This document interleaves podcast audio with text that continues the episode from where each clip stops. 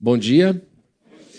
Que a graça de Jesus Cristo esteja conosco, é, que o amor dele se faça presente nessa reunião. E eu fico muito feliz de ver tanta gente aqui presente. Imaginei que nós teríamos alguma dificuldade para o pessoal chegar por causa da, do frio e da chuva, mas graças a Deus que vocês vieram, estão aqui presentes. Também quero agradecer a presença das pessoas que estão nos acompanhando por nossa transmissão, vocês que estão em casa, em algum outro lugar. Que Deus abençoe muito sua vida. A gente está muito feliz com a sua audiência também. E cremos que Deus vai falar conosco hoje. Nós precisamos que Ele fale conosco hoje. E que Deus abençoe muito a entrega da palavra dele e também a recepção da palavra dele. É, a gente tem um esforço duplo aqui, um compromisso coletivo. Eu me comprometo a entregar o meu melhor, da melhor forma possível, e você se compromete a entregar a sua mente e receber o que vai ser dito da melhor forma possível. Então, um trabalho de duplo esforço, em cooperação com o Deus soberano, em cooperação com o Espírito Santo, que está atuando no nosso meio de maneira real. Então, a gente está aqui muito feliz e vamos contribuir para que essa palavra caia em solo fértil e que ela gere muitos frutos, de maneira que a gente fique ativa, proativamente ligado aqui nesse momento. Queridos, eu queria que vocês abrissem suas Bíblias no primeiro livro de Samuel, capítulo de número 30, nós vamos ler um trecho um pouco mais longo hoje, serão 20 versos, eu peço a sua atenção. É um sermão expositivo e eu preciso ler, porque tem um contexto importante que não pode ser deixado ignorado. Né? Então, a gente vai ler é, o primeiro livro de Samuel, capítulo número 30, e nós vamos lá a partir do verso 1 até o verso número 20. Diz assim o texto. Quando Davi e seus soldados chegaram a Ziclag, no terceiro dia, os amalequitas tinham atacado Negueb e incendiado a cidade de Ziclag. Levaram como prisioneiros todos os que estavam lá, as mulheres, os jovens e os idosos. A ninguém mataram, mas os levaram consigo quando prosseguiram seu caminho. Ao chegarem a Ziclag, Davi e seus soldados encontraram a cidade destruída pelo fogo e viram que suas mulheres, seus filhos e suas filhas tinham sido levados como prisioneiros. Então Davi e seus soldados choraram em alta voz até não terem mais forças.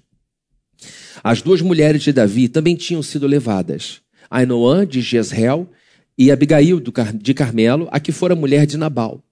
Davi ficou profundamente angustiado, pois os homens falavam em apedrejá-lo. Todos estavam amargurados por causa de seus filhos e de suas filhas. Davi, porém, fortaleceu-se no Senhor, o seu Deus. Então Davi disse ao sacerdote Abiatar, filho de Aimeleque: Traga-me o colete sacerdotal. Abiatar o trouxe a Davi e ele perguntou ao Senhor: Devo prosseguir esse bando de invasores? Irei alcançá-los? E o Senhor respondeu: Persiga-os. É certo que você os alcançará e conseguirá libertar os prisioneiros. Davi e os seiscentos homens que estavam com ele foram ao ribeiro de Besor, onde ficaram alguns, pois duzentos deles estavam exaustos demais para atravessar o ribeiro. Todavia, Davi e quatrocentos homens continuaram a perseguição. Encontraram um egípcio no campo e o trouxeram a Davi. Deram-lhe água e comida, um pedaço de bolo de figos prensados e dois bolos de uvas passas. Ele comeu e recobrou as, recobrou as forças, pois tinha ficado três dias e três noites sem comer e sem beber. Davi lhe perguntou: A quem você pertence e de onde você vem? Ele respondeu: Sou um jovem egípcio, servo de um amalequita. Meu senhor me abandonou quando fiquei doente há três dias. Nós atacamos o Negueb dos Queretitas, o território que pertence a Judá, e o Negueb de Caleb, e incendiamos a cidade de Ziclag. Davi lhe perguntou: Você pode levar-me até esse bando de invasores? Ele respondeu: Jura diante de Deus que não me matarás, nem me entregarás nas mãos de meu senhor, e te levarei até eles. Quando ele, quando ele levou Davi até lá, os amalequitas estavam espalhados pela região, comendo, bebendo e festejando os muitos bens que haviam tomado da terra dos filisteus e de Judá. Davi os atacou no dia seguinte, desde o amanhecer até a tarde, e nenhum deles escapou, com exceção de quatrocentos jovens que montaram em camelos e fugiram. Davi recuperou tudo que os amalequitas tinham levado, inclusive suas duas mulheres. Nada faltou, nem jovens, nem velhos, nem filhos, nem filhas, nem bens, nem qualquer outra coisa que fora levada. Davi recuperou tudo. E tomou também os rebanhos dos Amalequitas e seus soldados e os conduziram à frente dos outros animais, dizendo: Estes são os despojos de Davi. Só até aqui. Vamos orar. Senhor, muito obrigado por essa porção da Sua palavra. É o nosso pão nessa manhã. E nós te pedimos, em nome de Jesus, que o Senhor nos alimente por Sua palavra. Já ceamos, já tivemos esse momento de comunhão contigo. Louvamos o Teu nome por Sua por sua bondade e nos fazer filhos e filhas que podem se sentar à mesa contigo e ter essa refeição de comunhão com o Senhor. Aguardamos com expectativa o dia em que o Senhor em pessoa nos servirá esta ceia na glória e nós te pedimos que o Senhor nos mantenha firmes até lá, até esse dia, e que essa palavra seja mais um momento de fortalecimento do seu povo e te peço para que ele que está ouvindo isso agora e que está no seu último momento de esperança, que saia desse sermão desse encontro completamente restaurado e restaurada, com grande disposição para viver. É o que nós pedimos em nome de Jesus. Amém. Amém. Todo mundo aqui já deve ter visto um jogo de vôlei, futebol, basquete, que foi ganho por um time que vinha perdendo, perdendo e vira o jogo e ganha por uma diferença muito pequena. Esses jogos são muito emocionantes quando a gente percebe o nosso time levando aí uma derrota e de repente alguma coisa acontece, eles ganham uma motivação extra, passam a jogar como nunca jogaram, de repente empatam e depois viram o jogo e acaba. É sempre uma história muito emocionante, é sempre uma história vibrante, até mesmo para a gente que não curte talvez aquele esporte ou não seja daquele time, a gente aprecia essa virada, essa disposição dos atletas de conseguirem reverter, de conseguirem dar uma guinada na, na jogada, no time e não, transformarem a derrota em vitória. É sobre isso que esse texto que a gente acabou de ler fala, sobre uma guinada. Davi estava vivendo um momento finalizante de sua vida. Qual era o contexto da história do rei Davi? O rei Davi se, se via agora não como rei, mas como um exilado o primeiro rei de Israel, Saul, a quem ele serviu por algum tempo com toda a sua lealdade, cismou que Davi estava lutando para usurpar o poder, tirar dele o trono. E ele fez de tudo para matar Davi. Davi não conseguiu e Davi fugiu para a terra dos filisteus. Terra esta que pertencia a seus inimigos. Lembrem-se que Davi matou um gigante chamado, quem lembra o nome?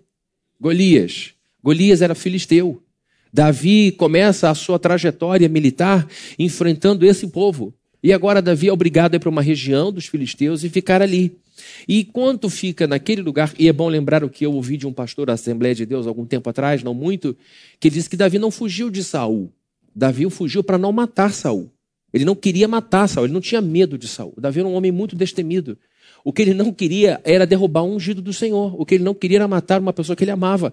Quando Saul foi morto, na verdade, quando Saul se matou, porque Davi, porque Saul viu que estava sendo quase capturado por seus inimigos, ele pediu para que o seu escudeiro o matasse. O seu escudeiro não o matou e ele próprio enfiou a espada em si mesmo. E o seu escudeiro seguindo o seu exemplo. Péssimos líderes dão péssimos estímulos. Então, Davi, quando sabe da notícia, quando toma ciência da morte do rei Saul e do seu filho Jonatas, todos mortos no mesmo dia, ele fica arrasado, escreve um salmo, uma música, dedicando em honra a Saul. Então ele sabia que Saul tinha enlouquecido e que ele não deveria se atrever a derrubar um homem que Deus havia levantado. Então ele foge de Saul, não por causa de Saul. Ele foge para não ter que matar Saul. E agora, fugindo de Saul, se vê numa situação muito maluca. Ele tinha conquistado a simpatia de um dos príncipes dos filisteus, que cuidava de uma certa região da Filisteia. E este homem viu que Davi não era mais uma ameaça. E Davi era conhecido. Tanto que quando ele encontra os outros príncipes filisteus e ficam perplexos por causa de Aquis, este rei, esse príncipe filisteu, o que você está fazendo com esse sujeito para o qual foi feita uma música que diz o seguinte: Saul matou mil, mas Davi matou 10 mil. O que você está fazendo com esse sujeito aqui? Ele matou 10 mil dos nossos. Então Aquis ganhou, é, o, o, o, rei Davi ganhou o coração de Aquis e Aquis o coloca numa situação muito complicada. Os príncipes filisteus estavam se arrumando para entrar, invadirem o seu próprio país, Israel. E Davi se vê numa situação de ter que ser fiel àquele homem que lhe dava proteção. E eles caminham três dias até um lugar e naquele lugar, Davi é barrado. Davi caminha aí, conforme eu pesquisei, cerca de 96 quilômetros. Teve um livro de pesquisa que eu encontrei 80, outro eu encontrei 96, outro que eu encontrei 120. Então vamos ficar no meio do caminho para não ter briga com os pesquisadores do Antigo Testamento. Davi caminha com os seus soldados, cerca de 100 quilômetros. Lembrem-se, ah, Davi estava de cavalo, Davi estava com camelos. Gente, eu estive agora com a família na Europa, a gente visitou o Palácio de Madrid e nós vimos ali um, uma parte das armas do rei e tinha ali dezenas e dezenas de armaduras, dezenas e dezenas de armaduras de bronze. Eram pesadíssimas. E os cavalos cobertos também com aquilo, com lanças, com tudo. Então, os equipamentos que Davi levava, muito mais antigos, muito menos elaborados do que os dos reis espanhóis, é, eram muito pesados. Então eles estão carregando aqui um grande peso nas costas e depois de uma longa caminhada eles chegam e, e percebem que tinha sido por nada, porque Aquis queria levar Davi como retaguarda, como um, um, uma proteção para a parte final do exército dos filisteus, e os príncipes filisteus disseram: eles vão nos espremer, vão ficar como um sanduíche aqui. De um lado teremos os judeus e atrás de nós Davi. E, e nada melhor do que a cabeça da gente para ele recuperar a confiança de Saul. Então o rei Aquis, com muito cuidado, diz: Davi, você tem sido fiel a mim como um anjo de Deus. Eu confio plenamente em você, mas esses homens não confiam. E eu não posso comprar briga com eles por sua causa. Eu peço que você volte. Davi então faz um protesto, dando graças a Deus por dentro, e volta para sua terra. Quando ele chega em Ziclag, uma aldeia em que ele estava, o, o, o imponderável tinha acontecido. O imponderável tinha acontecido. A sua aldeia estava completamente destruída. Quando eles estão voltando, depois de uma longa jornada, cansados, ele olha no horizonte e vê aquela cena triste. Uma fumaça subindo na direção do lugar onde eles habitavam. E eles percebem que a coisa era densa. E eles então começam a galopar em direção à sua cidade. E quando chegam lá, não havia mais ninguém. Não havia mais criança, não havia mais jovens, não havia mais esposas, não havia ninguém. Todos tinham sido levados e só ficaram lá meia dúzia de vira-latas, quatro papagaios e muita coisa destruída. Caos. Caos. E foi um erro estratégico, porque eles deixaram Ziklag completamente guarnecida. E agora Davi olha para aquilo tudo e cada um vai para sua casa descem dos seus cavalos em movimento, saem correndo, largando tudo, gritando os nomes dos filhos, os nomes das esposas, cada um para um canto, e choro, choro. A Bíblia diz que eles choraram até perderem completamente as forças. São homens guerreiros, e a Bíblia, inclusive, fala de alguns guerreiros de Davi, como os valentes de Davi, que se tornaram a sua escolta pessoal. Davi era o mais valente de todos. Todos choraram muito, todos estavam exaustos. Foram horas, com certeza, horas de profundo lamento. E o povo judeu, quando chora, chora com vontade, gente. O judeu, quando chora, chora igual a gente, igual a italiano. Eles são muito físicos, eles são muito guturais, eles são muito intensos. E choram. Essa história de jogar areia para cima, de colocar terra na cabeça, de rasgar a roupa, isso faz parte da expressão desse povo. E agora estão os homens arrasados, porque tinham sido devastados não só territorialmente, mas tinham sido derrotados familiarmente. Tinham sido derrotados e o bem mais precioso que eles tinham havia sido levado embora. Porque dinheiro a gente faz de novo, não é assim, gente? Dinheiro a gente faz de novo. Agora, foi esposa levada, foi filho levado. E nesse estado em que estavam, todos, inclusive Davi, a coisa piora. Porque no verso 6 a gente lê o seguinte: Davi ficou profundamente angustiado, pois os homens falavam em apedrejá-lo. Todos estavam amargurados por causa de seus filhos e de suas filhas. Vejam que coisa mais louca. Estão todos ali e depois que eles se cansam de chorar, começam a pensar: por que, que a gente está vivendo isso? Por que, que os nossos filhos todos foram levados? Por que que, por que, que eu estou passando por isso? Por uma razão. Essa razão tem um nome, é Davi. E aí todo mundo transfere a sua própria responsabilidade, porque ninguém foi arrastado pelos cabelos atrás de Davi. Ninguém foi levado para a batalha atrás de, de Aquis por, é, de maneira contrariada. Todos foram atrás de Davi por uma decisão. Aqui não havia alistamento compulsório das Forças Armadas. Todos seguiam Davi porque admiravam Davi. Mas agora estão todos dizendo que a estratégia errada foi culpa de Davi e que o que estavam vivendo era culpa dele. E Davi começa a ouvir pessoas chegando. Davi, eu preciso falar com você. O que foi? Eu estou ouvindo umas histórias muito estranhas aqui. Ali na esquina, acabei de ouvir que tem gente querendo te apedrejar. Ali no canto também estou vendo gente olhando você de cara feia. Eu estou achando que a coisa vai ficar ruim para você. E ele começa a ouvir que as pessoas estavam querendo de fato acabar com ele para poderem nele expurgar, para que pudessem nele descontar toda a raiva, toda a dor e toda a angústia que estava permeando e misturando todos os sentimentos deles. Gente, o que é ruim pode ficar pior. E agora, Davi sem patrimônio, Davi sem família, agora é um homem sem soldados. Porque ele enfrenta uma rebelião, ele, ele enfrenta um, um, os seus inimigos na fileira dos seus próprios amigos. E uma coisa que eu aprendi quando eu pensei nesses homens que queriam apedrejá-lo uma coisa que eu pensei, que eu, que eu aprendi com o tempo, é que a, a, a, o cansaço potencializa a nossa fraqueza. O cansaço potencializa a nossa fraqueza. Quando a gente está muito cansado emocionalmente, quem, é, quem, quem tem o hábito de reclamar fica muito reclamão. Quem é implicante, não é ninguém daqui, porque ninguém aqui é implicante, mas quem é implicante fica mais implicante. Né? Quem, é, quem tem uma tendência para mesquinharia, mais uma vez, ninguém que está aqui, quando a coisa fica ruim, fica mais mesquinho ainda, vai contar unha. Não, não. Porque a fraque... o cansaço potencializa a nossa fraqueza, porque a gente vai dominando fraqueza, a gente vai segurando os filtros, porque a gente não quer ser rejeitado, porque a gente sabe que a nossa fraqueza incomoda, envergonha, empobrece os outros. Mas quando a gente fica cansado, a gente diz, ah, eu sou isso mesmo, e é desse jeito que eu vivo, e a gente começa a contaminar todo o ambiente toda aquela visão de destruição, o sequestro dos familiares, tudo isso era muito mais do que esses homens podiam suportar. Muito mais do que esses homens podiam suportar. Mas a gente encontra nessa passagem uma tragédia que se transformou em vitória. Uma tragédia que se transformou numa grande vitória. Aqui é um dos pontos mais altos da vida de Davi. Davi ainda não era rei, Davi ainda não era rico, Davi ainda não era um homem poderoso e respeitado por muitas nações. Davi era um homem que cuidava de um pequeno exército.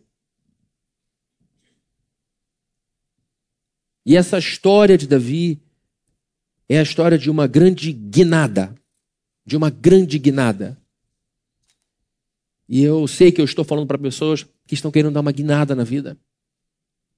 Eu sei que Há pessoas que dizem: eu preciso sair daqui e ir para outro lugar. Porque, como Davi, eu me encontro finalizado, porque eu não tenho mais nada. E agora, sim, que eu esperasse, o pior aconteceu. Davi se vê diante dos seus próprios soldados, ouvindo que muitos queriam, falavam em matá-lo. Mas Davi deu uma guinada. E a história dele termina com vitória, e eu fiz questão de ler enfaticamente que ele voltou com todo mundo, e não só com todo mundo, voltou com tudo que era dele, não só com todo mundo e tudo que era dele, ele voltou com todo mundo, com aquilo que era dele e com mais. Mais fisicamente falando e mais socialmente falando. Porque se num momento ele é visto como alguém que precisa ser apedrejado por seus soldados, agora ele é quase idolatrado por causa daquilo que ele conseguiu conquistar como líder. Foi uma guinada incrível. Ele não voltou só com mais dinheiro, com mais riqueza. E voltou com tanta riqueza que distribuiu muita riqueza para muita gente. E mostra outra característica maravilhosa desse homem, a sua generosidade. Ele volta ainda mais temido, mais respeitado, mais amado, mais inspirador. Porque ele conseguiu dar uma guinada dificílima na vida. A gente não é o, o, é, o valor de uma pessoa não se dá quando ela está no parque de diversões. O valor de um homem, o valor de uma mulher, não se é, mede em seus momentos de alegria, mas sim nos seus momentos de adversidade. Quando essa pessoa enfrenta a luta. É quando os olhos de Deus e dos demônios e dos seres humanos são colocados de maneira mais séria sobre uma pessoa. Quando ela está passando por uma crise muito grave. Quando ela está passando por um momento muito difícil os céus, o inferno e esse planeta olham para essa pessoa com o máximo de atenção. E independendo, em, em, em, virtude de sua reação, essa pessoa será mais respeitada pelos céus e mais temida pelo inferno e mais admirada pelas pessoas em virtude da sua resistência e da maneira como ela se coloca diante da vida. Davi deu uma guinada em sua vida e, por o, e porque fez algumas coisas porque usou sua sabedoria. Então eu quero responder essa pergunta. Como que Davi conseguiu dar essa guinada? E através dessa resposta, encontrar resposta para a minha vida, para a sua vida, nós queremos dar uma guinada. Em primeiro lugar, nós veremos que Davi conseguiu dar essa guinada porque ele não transformou seus companheiros em inimigos. Ele não transformou seus companheiros em inimigos. É, eu, na live no meu perfil do Instagram, falei sobre essa passagem. E o primeiro ponto que eu coloquei ali foi a importância do choque. E hoje eu quero falar sobre outros aspectos que se somam ao que está lá na live gravada. Um choque, um trauma que ele sofre. Quando ele encontra tudo destruído e e sua família sequestrada e todo o povo dizendo agora vamos acabar com ele. Isso foi um choque, um trauma, uma fratura na alma dele. E ele então muda. E eu falei sobre a importância que o choque tem na nossa vida, porque somente chocados é que a gente muda. Somente fraturados é que a gente resolve dizer eu nunca mais vou viver dessa forma. Queridos, mais importante, como diz o Jordan Peterson, mais importante do que saber o que você quer é saber o que você nunca mais quer provar na sua vida. E isso a gente só descobre no choque. Isso é muito importante.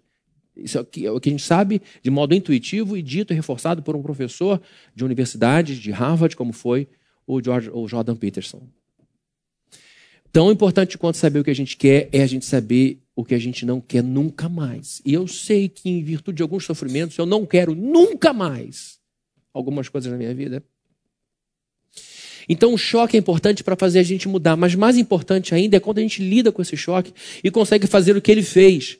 Davi conseguiu dar uma guinada na sua vida porque ele não transformou seus companheiros em inimigos. Verso 6. Davi ficou profundamente angustiado, pois os homens falavam em apedrejá-lo. E aqui vem, e aqui vem a leitura que foi feita por Davi. Todos estavam amargurados por uma razão por causa de seus filhos e de suas filhas. Davi, porém, fortaleceu-se no Senhor, o seu Deus. A Bíblia diz que esses homens estavam aflitos, angustiados.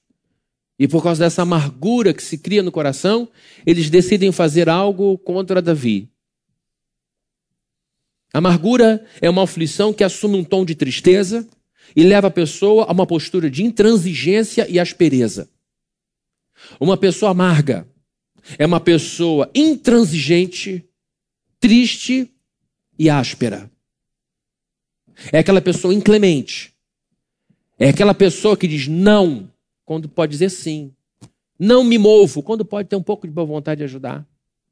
Então a amargura é um, é um, é um, é um sentimento ruim que faz com que a gente transforme a nossa tristeza numa postura de intransigência e aspereza.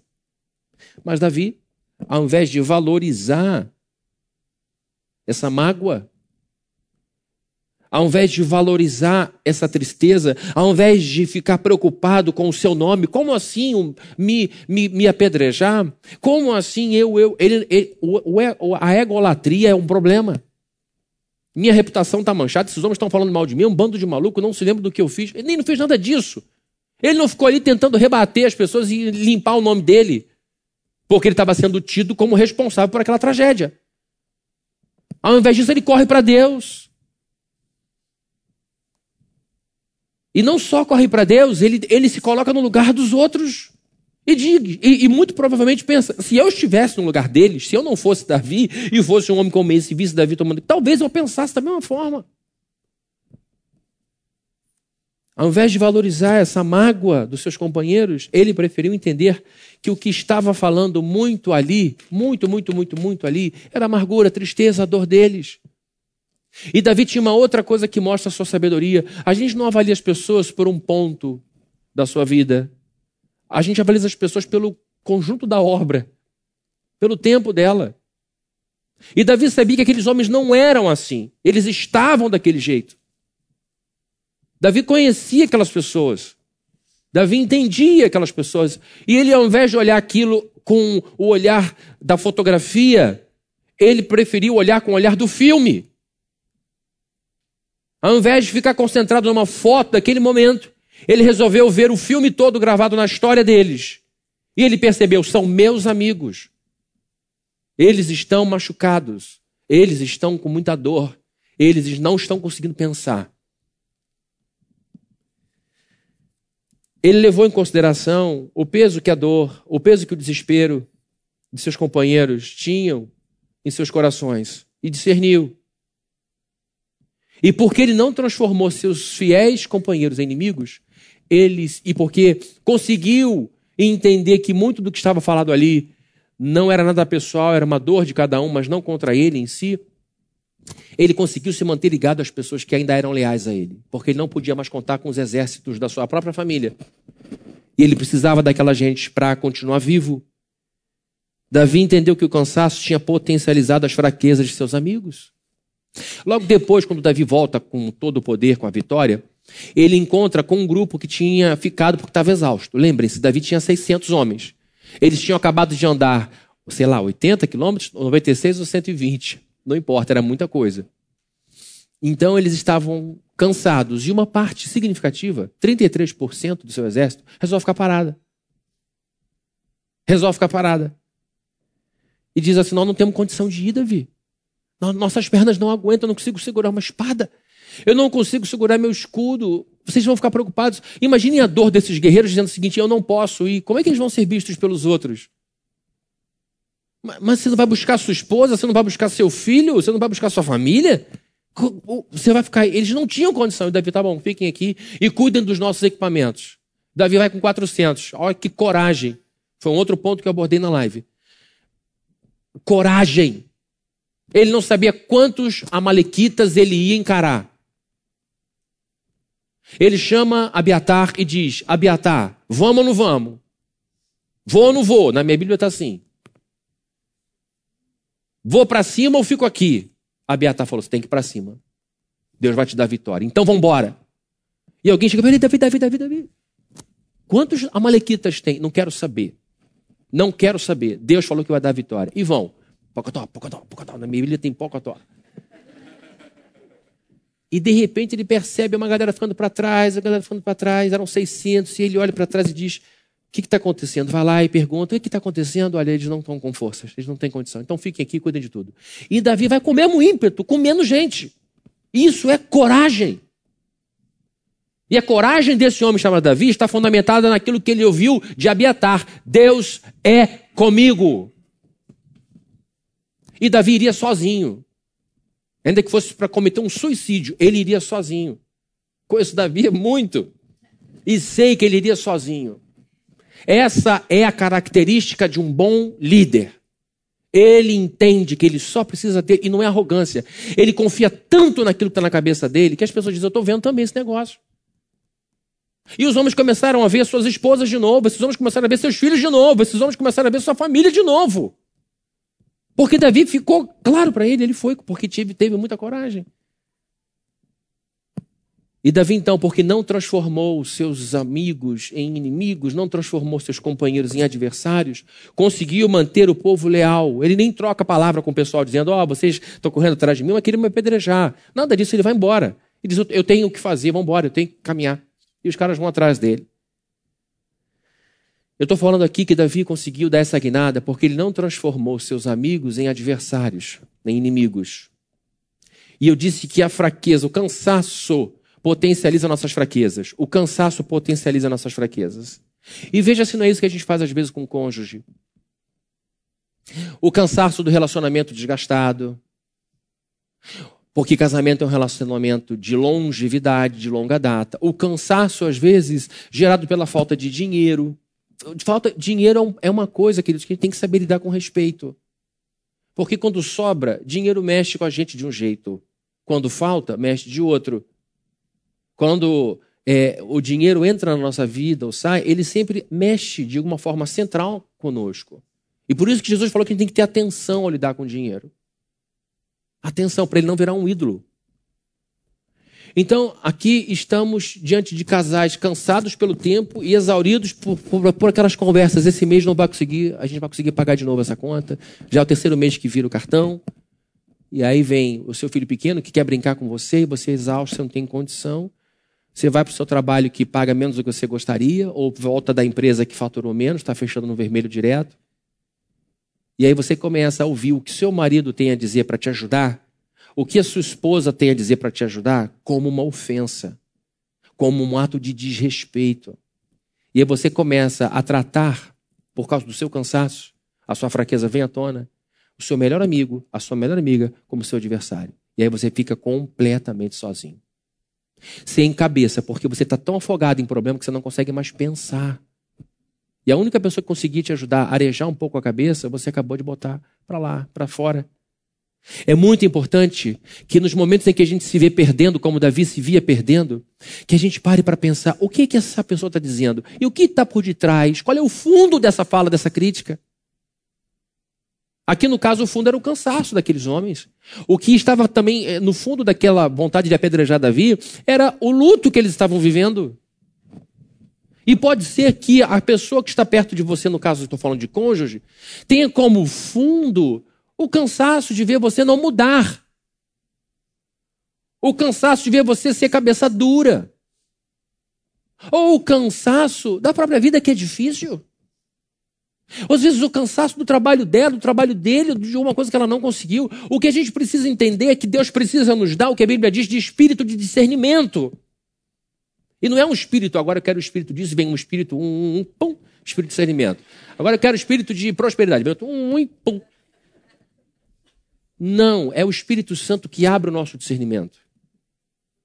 É o Espírito da verdade que ilumina a nossa cabeça.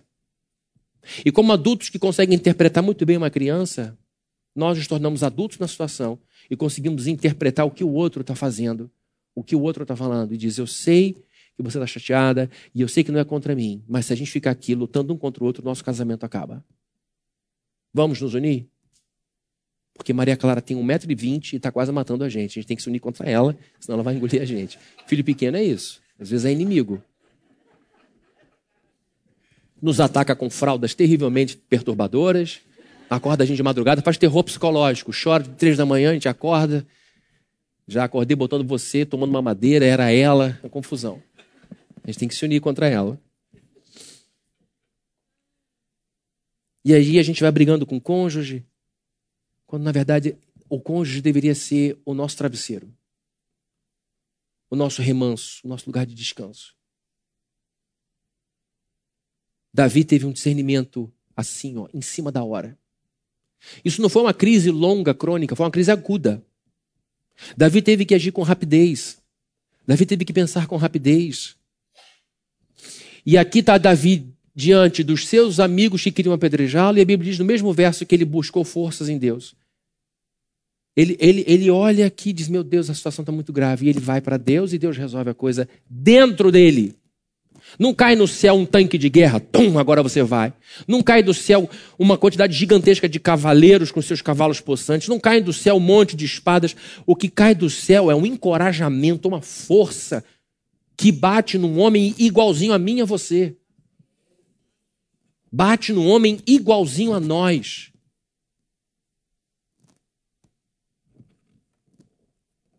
Quantas vezes a gente não faz isso com os filhos? Por causa do nosso cansaço, a gente potencializa as nossas fraquezas e começa a ouvir o que os nossos filhos estão dizendo sem levar em consideração o convívio longo com o filho. Eu me lembro quando os meus filhos eram pequenos, um ano de idade, falei, meu Deus, quando isso vai passar? Quando isso vai passar? E os nossos filhos ficaram um pertinho do outro. Quando isso vai passar? Vinha no banheiro, trocava a fralda de um de noite, beleza, dormia, era a fralda do outro, tinha que trocar. E aí eu encontrava João Felipe rodando dentro do quarto. Falei, meu Deus, por que essa criança não dorme? Por que eu preciso dormir?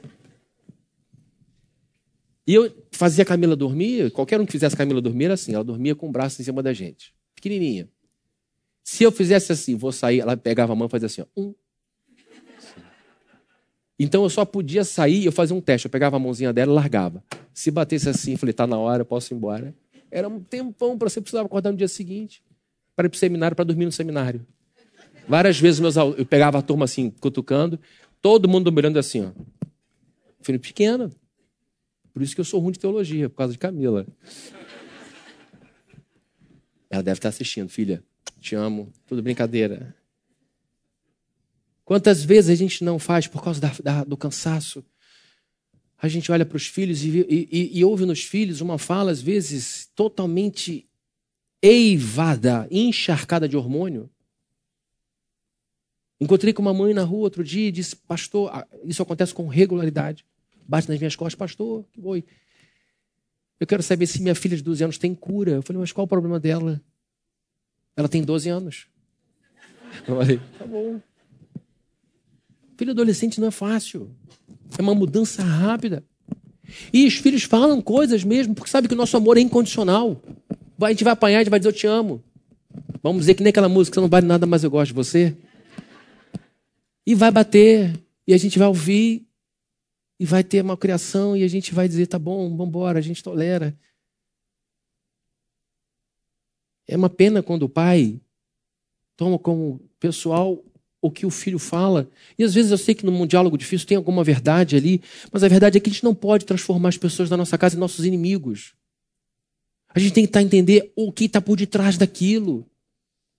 O que o está vindo por detrás daquela história, o que está sendo falado e o que, que não está sendo falado, que às vezes é o que de fato mais pesa.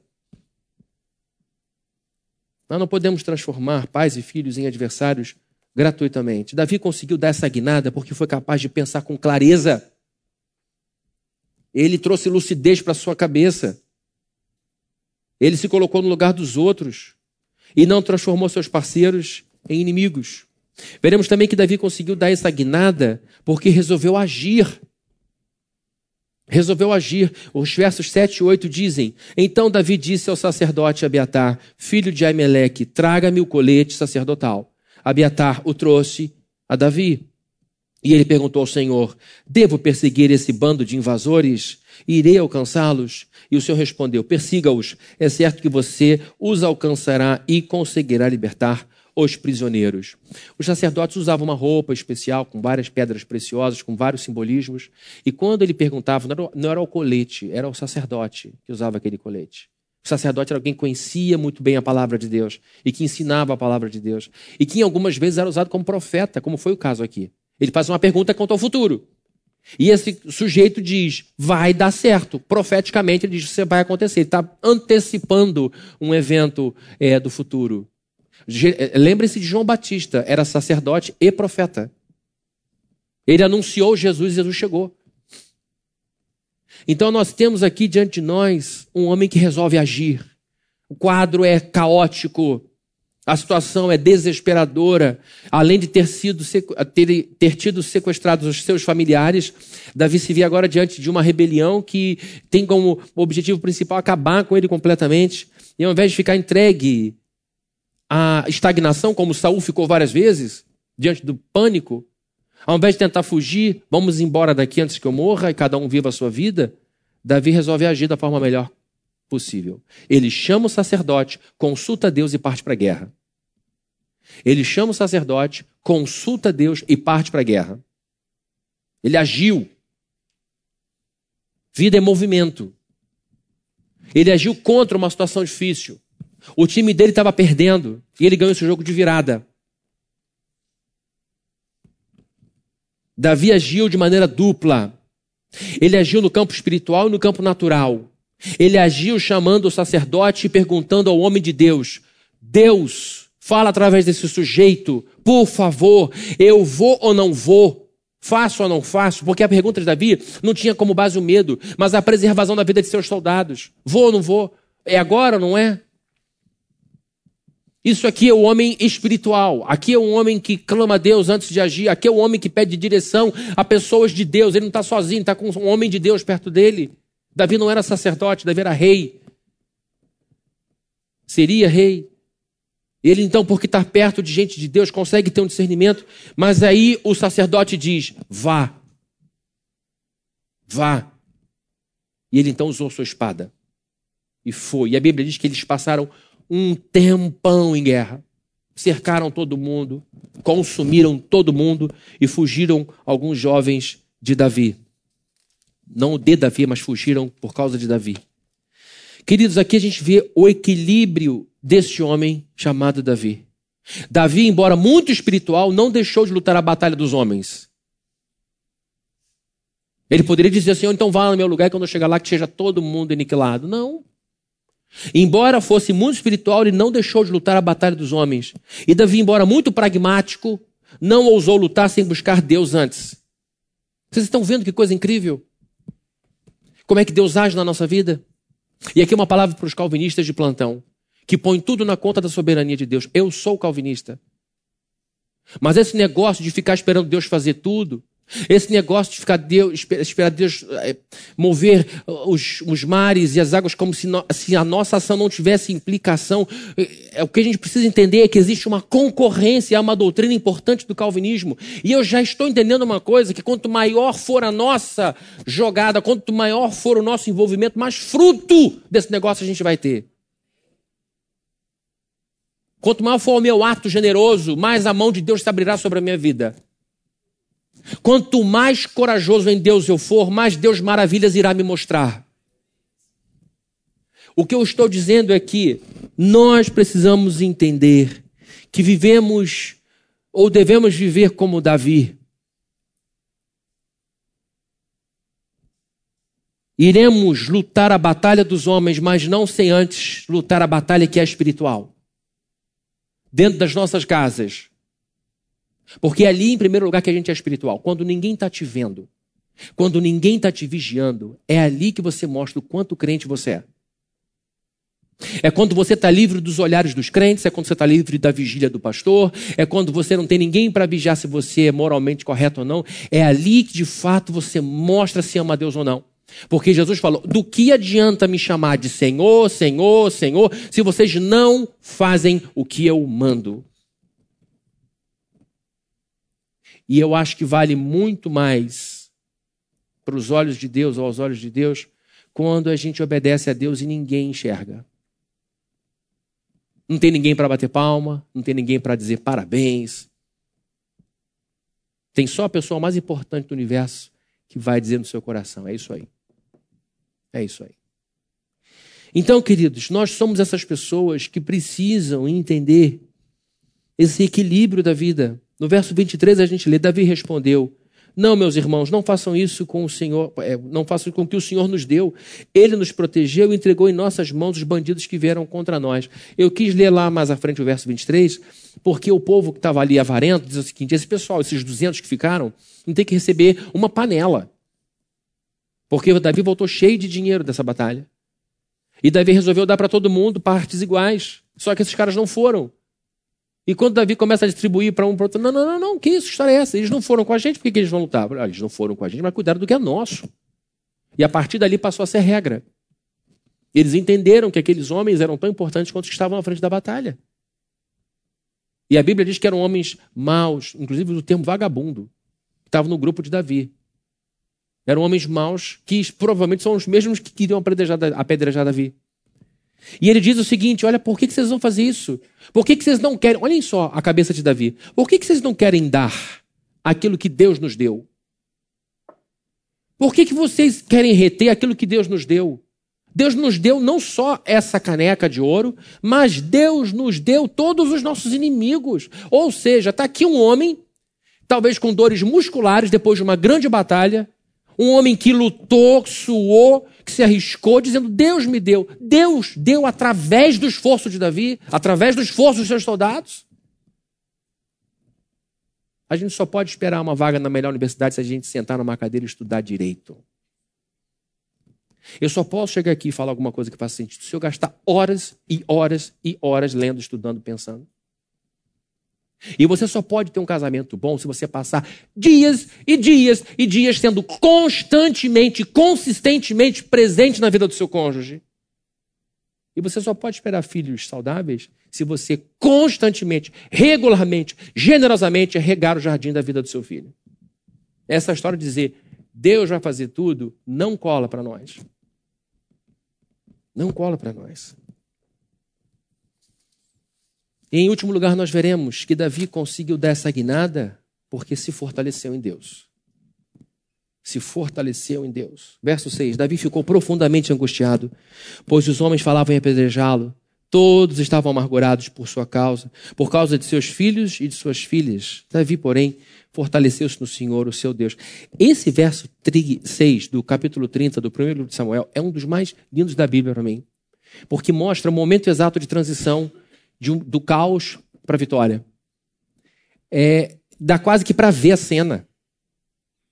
Davi quase levando pedradas, Davi sendo acuado, Davi sendo apertado, e Davi sem esposa, Davi sem filhos, Davi sem, é, sem nada, e agora sem apoio, ouvindo as pessoas cada vez mais furiosas, vendo as pessoas cada vez mais aborrecidas, e ele então vai-se para Deus, e ele então se fortalece em Deus, e tudo muda. É como se fosse um gráfico rápido, de profunda, aguda descida e aguda subida.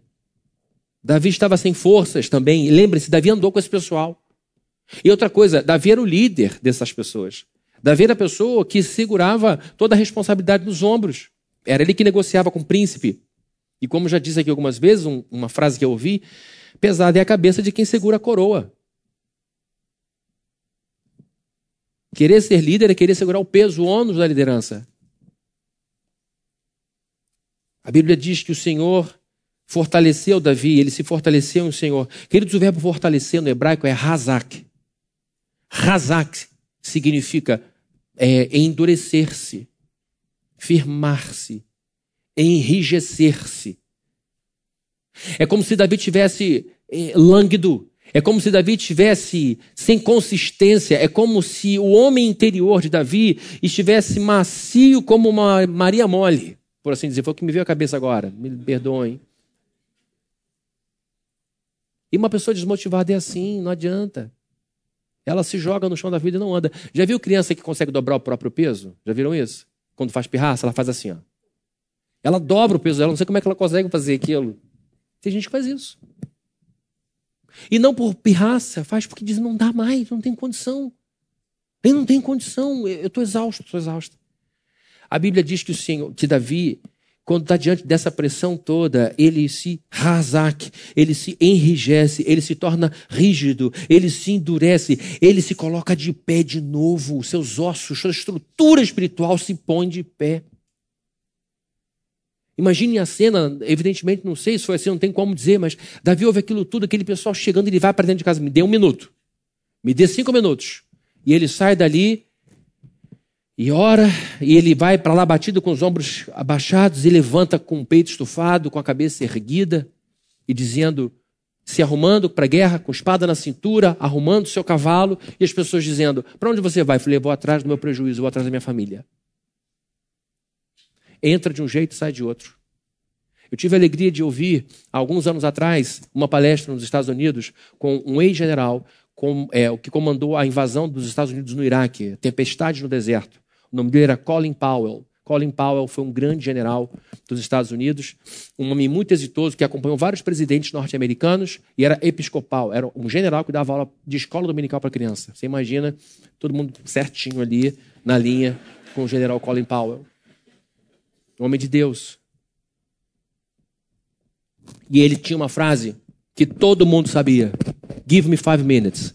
Me dê cinco minutos.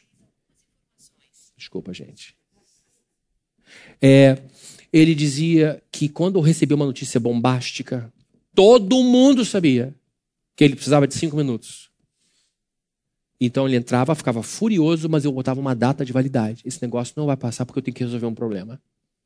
Ele lidava com o presidente, com problemas diplomáticos que envolviam guerra. Então Davi mostra essa capacidade de absorver o problema, ter um fio terra, descarregar aquela energia e partir para a ação e se fortalecer em Deus. Ele não se, ele não recuperou as forças olhando para o espelho dizendo: "Você é o máximo, você é maravilhoso, acredito em você, que coisa linda, olha que maravilha".